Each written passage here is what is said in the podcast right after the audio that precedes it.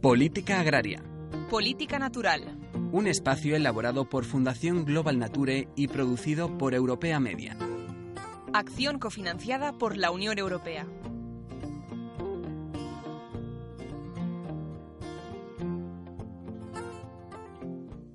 ¿Sabes qué es la política agraria comunitaria o PAC? ¿Cuál es su historia? ¿Cuáles son sus aspectos ambientales? ¿Cómo te afecta como ciudadano europeo?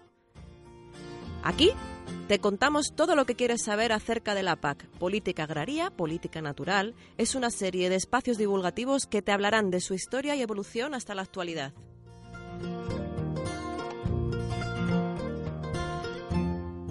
Hoy dedicamos el programa a la política agraria a finales del siglo XX, la Agenda del 2000 y los servicios ambientales. ¿Cuándo aparece la preocupación por el medio ambiente en la política agraria? ¿Por qué se empiezan a dirigir las subvenciones al agricultor y no a la producción?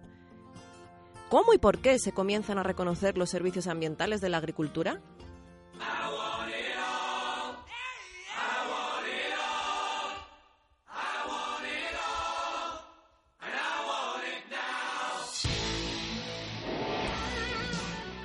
Lo queríamos todo. Estamos a finales de los 80. La caída del muro del Berlín y el derrumbamiento de la Unión Soviética abrieron una época conocida como la posguerra fría. Un auge de multiculturalismo marca la década de los 90, que continuó en el siguiente siglo con el incremento de las nuevas tecnologías, como la televisión por cable y la aparición de Internet.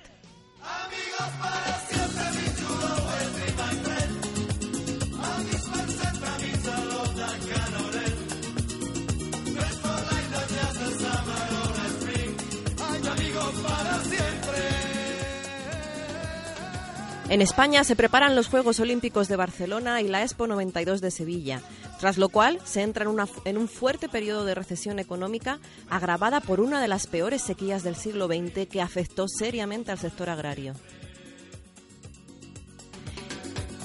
En cuanto a la política agraria, venimos de la década de los 70 y los 80 en las que fue víctima de su propio éxito.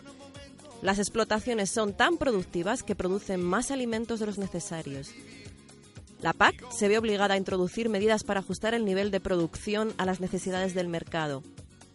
Y esto desemboca en la reforma del 92, que nos cuenta Juan José Oñate, profesor titular de Ecología de la Universidad Autónoma de Madrid.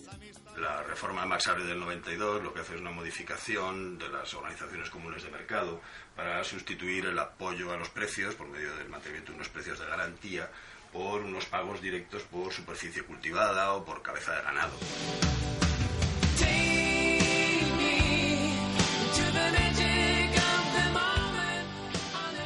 Corrían vientos de cambio y aparece por primera vez en la PAC la preocupación por el medio ambiente, que curiosamente coincide con la cumbre de Río de 1992. ¿Influyó esta cumbre en los cambios proambientales de la PAC? Nos lo cuentan los expertos. Celsa Peiteado, coordinadora de Política Agraria y Desarrollo Rural en WWF España. La cumbre de Río puso de manifiesto la necesidad de proteger el planeta, de proteger el medio ambiente, eh, si queríamos alcanzar un desarrollo equilibrado para todos los habitantes del planeta.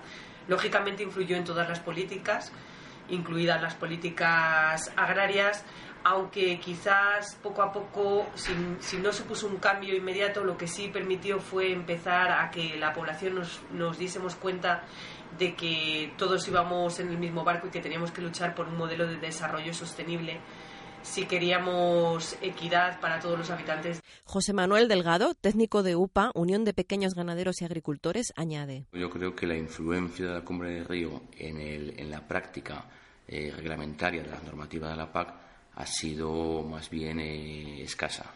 Eh, los cambios fundamentales en la PAC han venido motivados fundamentalmente por los acuerdos eh, comerciales a nivel mundial eh, dentro de la OMC, eh, tipo GATT, en el cual bueno, pues se ha, se impuesto de alguna manera desvincular las ayudas a producciones y establecerlas en otros sistemas equivalentes, en en el caso de la Unión Europea, a nivel de hectáreas. Manuel Lainez, director del INIA, Instituto Nacional de Investigación y Tecnología Agraria Alimentaria, añade información. Probablemente eh, la sociedad europea eh, como consecuencia de la, de la, cumbre de Río, empezó a pensar más en el medio ambiente y empezó a pensar más en las cuestiones eh, relacionadas con la protección del, del, medio rural y del entorno en el que vivimos y en los eurobarómetros la, eh, Unión Europea en aquel momento ya seguro que captó ese cambio de tendencia en la opinión de los consumidores y como ellos para soportar las políticas, especialmente las políticas que tienen un coste importante como es la PAC, necesitan esa justificación social, pues probablemente el hecho de de todo ese movimiento que se genera en ese momento hace empezar a modificar la PAC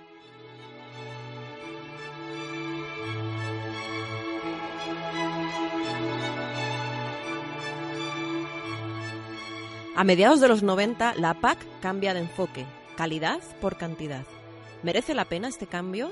Nos responde Eduardo de Miguel, director gerente de Fundación Global Nature.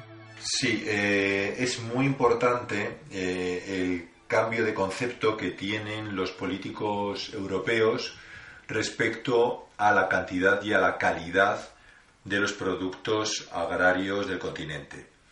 Eh, se dan cuenta que en un momento determinado la cantidad no es competitiva. Eh, por más que se produzca, la agricultura europea ya no es competitiva en mercados internacionales, porque no lo puede ser además a un precio mm, de mercados internacionales, con lo cual eh, se empieza a entender que el futuro de nuestra agricultura tiene que ir mucho más ligado a una diferenciación, a una diferenciación de productos únicos que no puede realizar otro país, mucho más sostenibles, con trazabilidad, eh, más seguros desde el punto de vista higiénico-sanitario y ese es el camino que se emprendió ya a final de los 90 en la política agraria común. ¿Y en opinión de José Manuel Delgado de UPA? Nosotros estimamos que evidentemente hay que reforzar la calidad frente a la, a la cantidad y más aún para el modelo que desde la UPA defendemos, que es la agricultura familiar. Creemos que identificar la, calidad eh, merece un esfuerzo tanto normativo como presupuestario, como sobre todo de difusión al consumidor.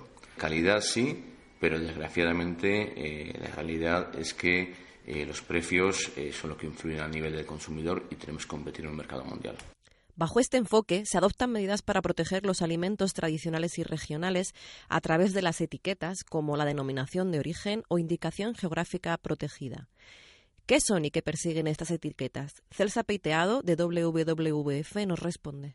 Son etiquetas reguladas a nivel europeo que lo que pretenden es distinguir productos por la zona en la que se producen o por la forma en la que se producen permiten de esta manera que los consumidores sepamos cuando un producto ha sido elaborado o ha sido obtenido en una zona determinada y poder reconocer, por ejemplo, alimentos locales y apostar eh, por ellos cuando vamos al, al, mercado, si realmente queremos también apoyar el desarrollo local de nuestros pueblos.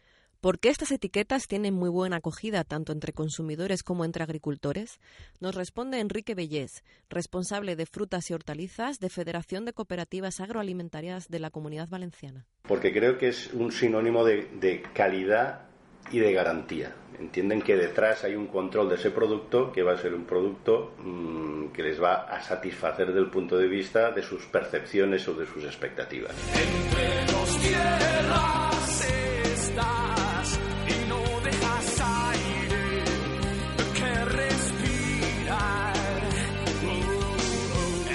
En esta línea, en 1991 se publica el primer reglamento de agricultura ecológica.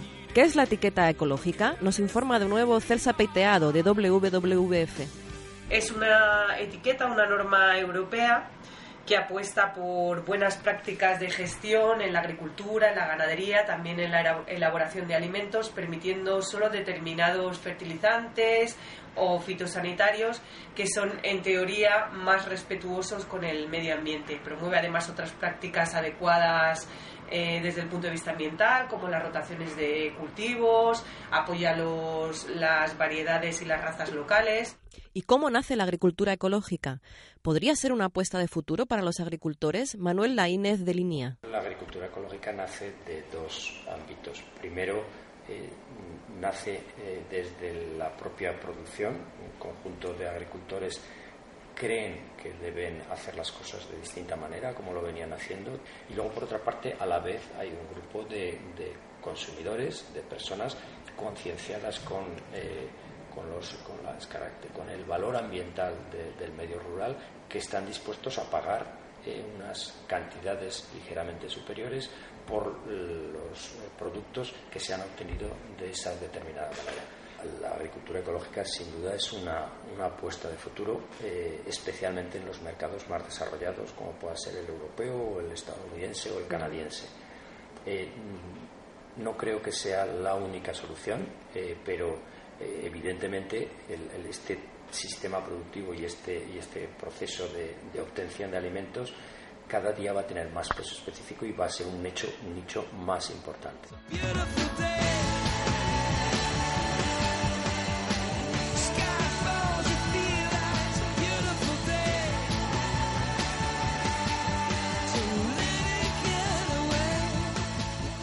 Cambiamos de siglo y cambia la PAC. Año 2000. La PAC se reorganiza y pasa a tener dos pilares. Todas las medidas que existían hasta este momento, con las reformas iniciadas en los 90 orientadas al mercado, se incluyen en el primer pilar. Y la política de desarrollo rural se convierte en el denominado segundo pilar. Jordi Domingo, coordinador de proyectos de Fundación Global Nature, nos explica qué suponen estos cambios. Desde luego, la aparición del segundo pilar es el giro más importante en la historia de la Unión Europea y yo diría que casi un hito a, nivel mundial. Es un mensaje muy complejo que se lanza al sector agrario y de alguna manera lo que se les está diciendo es la agricultura ya no solo genera alimentos, sino que facilita una cosa que llamamos desarrollo rural. ¿Y cómo recibe la comunidad agraria este cambio en este momento? Nos responde Dionisio Ortiz, profesor de Economía Rural y Agraria en el Departamento de Economía y Ciencias Sociales de la Universidad Politécnica de Valencia. Desde el ámbito agrícola, desde el sector, en gran medida, aunque hay diferentes posiciones, pero se recibe relativamente bien porque dentro de ese paquete hay medidas que, para, que los, eh, para las cuales los agricultores son muy sensibles y además valoran muy positivamente como medidas eh, dirigidas a la reestructuración de las explotaciones, inversión en las explotaciones, el apoyo a figuras de calidad. Hay otras medidas que van más dirigidas a poner en valor esas otras funciones no productivas de, la agricultura, por el caso más paradigmático es de los programas agroambientales, que inicialmente no termina de caer del todo bien, no termina de calar entre los agricultores, por lo menos en una primera fase. ¿Y qué son exactamente estos programas agroambientales o servicios ambientales que incorpora el segundo pilar de la PAC en la Agenda 2000? Nos lo cuenta Juan José Oñate, profesor titular de Ecología en la Universidad Autónoma de Madrid. Se trata básicamente de que la agricultura, pues además de tener una función de producción de alimentos en sí, pues puede incorporar también o puede incidir también en funciones que, que tengan un contenido de tipo ambiental, es decir, de mantenimiento o de soporte de toda una serie de especies silvestres de interés de conservación, de toda una serie de hábitats y paisajes, y también una función de tipo social de mantenimiento de una serie de comunidades de agricultores o ganaderos que pequeños en cuanto a, en cuanto a tamaño de su negocio, de su explotación, pero que eh, juegan un papel fundamental en la ocupación humana del territorio europeo. José Manuel Delgado añade información desde el punto de vista de los pequeños agricultores y de cómo la política agraria comienza a promover estos servicios en este momento. Los servicios ambientales de agricultura son aquellos bienes que genera el agricultor y el ganadero con su producción y que no están remunerados por el mercado, porque eh, bueno, pues ese producto se ha producido en unas condiciones que de alguna manera están ligadas a un paisaje, a una conservación, entendemos una agricultura tradicional, una conservación de determinados recursos ambientales, eh, que por ejemplo los espacios de natura. El problema es que en la Agenda 2000 esta implicación ambiental solamente estaba destinada en el segundo pilar. Y el segundo pilar tiene un carácter de voluntad. Primero, de voluntad de los países de establecer determinadas políticas, y digo países, y luego en el caso de España, regiones o comunidades autónomas y luego la voluntad del agricultor que quiere optar por esa ayuda si le conviene o no le conviene. Mientras que el primer pilar, de alguna manera, era prácticamente obligatorio. ¿eh? Entonces, eh, creemos que luego se ha dado un paso posterior, que hablaremos más adelante, eh, de incluir esos servicios ambientales o intentar incluir esos servicios ambientales a un futuro, porque creemos que todavía no están lo suficiente, en el primer pilar, que es el pilar potente de la PAC.